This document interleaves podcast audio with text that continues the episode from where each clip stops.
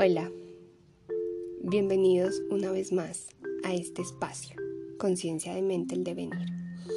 Hoy quiero compartirles una hermosísima historia que me encontró de frente y con la cual he tenido la oportunidad de conectar en diferentes niveles, en diferentes momentos de estos días que han estado bastante cargados de muchas emociones. Se llama La promesa. Había una vez una niña. Su cuerpo era pequeño, pero tenía unos enormes ojos llenos de asombro. Siempre se sintió de muy lejos, de más allá, de cualquier otra galaxia menos de aquí.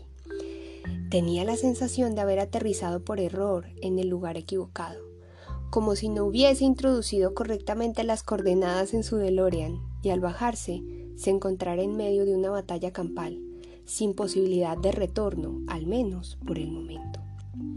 Sin tiempo que perder, tuvo que ponerse a cubierto. Se buscó una trinchera y se fabricó un super traje super protector. En realidad se hizo varios y se los iba cambiando. Pasaba el tiempo entre la trinchera y la batalla. Cuando estaba dentro, se daba cuenta de que se perdía muchas cosas de fuera, pero cuando salía terminaba llena de magulladuras y rebosada en barro y con unos pelos. Aquí están todos locos, se decía a menudo. No terminaba de entender nada de lo que allí ocurría. Por más que lo intentaba, no comprendía ni el idioma, y es que todo le parecía contradictorio. Allí las personas que más se querían eran las que más se dañaban. Arrasaban con todo, con cosas sagradas como bosques y animales. Habían fabricado tecnología para viajar al espacio, pero eran incapaces de acabar con el hambre, la enfermedad, la ignorancia, la inconsciencia. Unos se protegían de otros, hombres de mujeres, mujeres de hombres, hombres de hombres, todos de todo y de todos. Estaban aterrados, heridos, tremendamente confundidos, dormidos.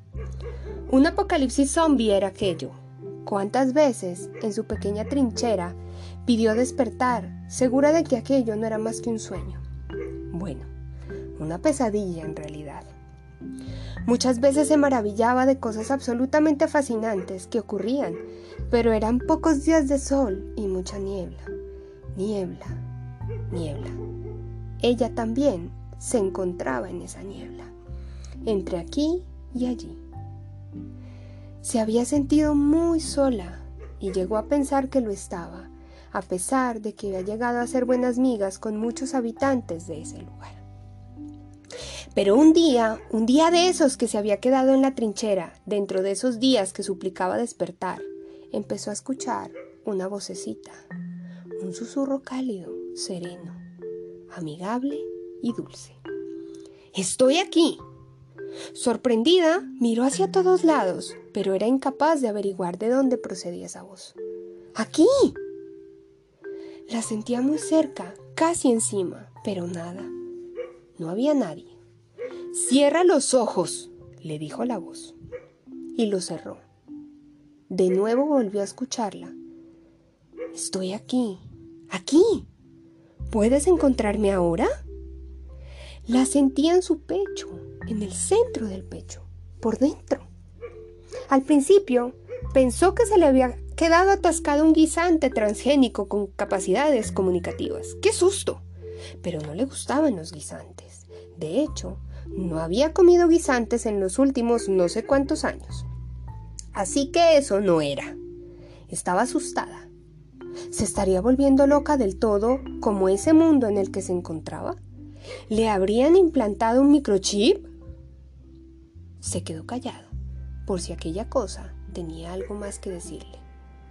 Y lo hizo.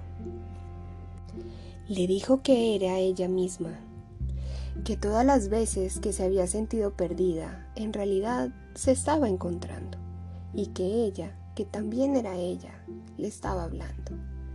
Le hablaba todo el rato, pero no se enteraba, porque el sonido de las lágrimas gigantes rebotando en el suelo no la dejaba.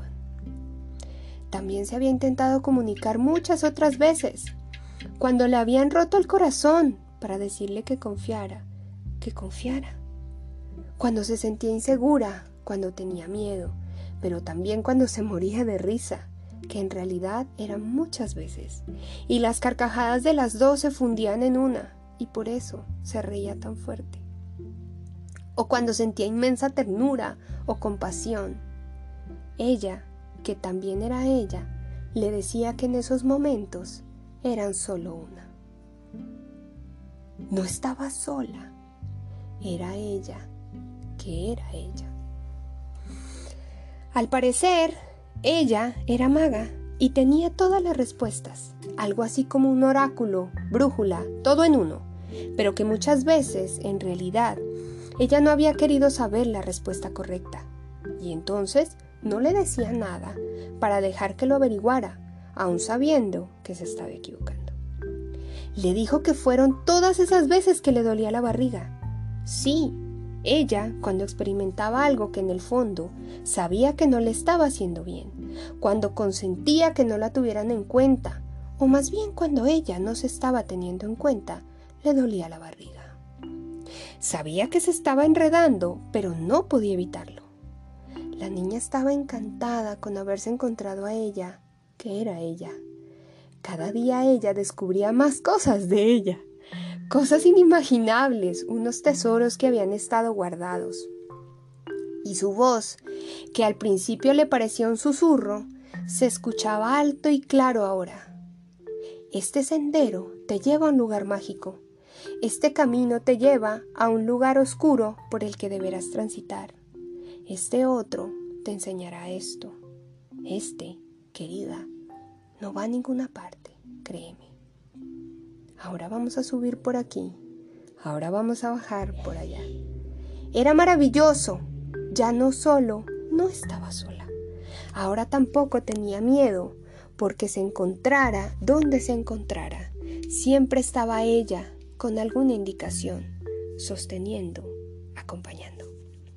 Un día, ella, que era ella, le contó su secreto mejor guardado. Hay un camino del que no te he hablado. Escucha bien, mi niña. Es el camino de regreso. Lo sabía. Siempre lo había sabido. Tenía que existir alguna forma de arreglar el DeLorean. También conozco todas las respuestas, le dijo. Comprendo lo incomprensible y descifro todos los enigmas. Ah, y adivina, puedo también acabar con tu dolor de barriga. Te diré cuándo tienes que volar de algunos lugares, abrir tus alas y escapar, soltar algunas manos o abrazar algunos corazones. Sabrás dónde, cómo y quién. Te lo contaré todo, pero antes quiero que me hagas una promesa.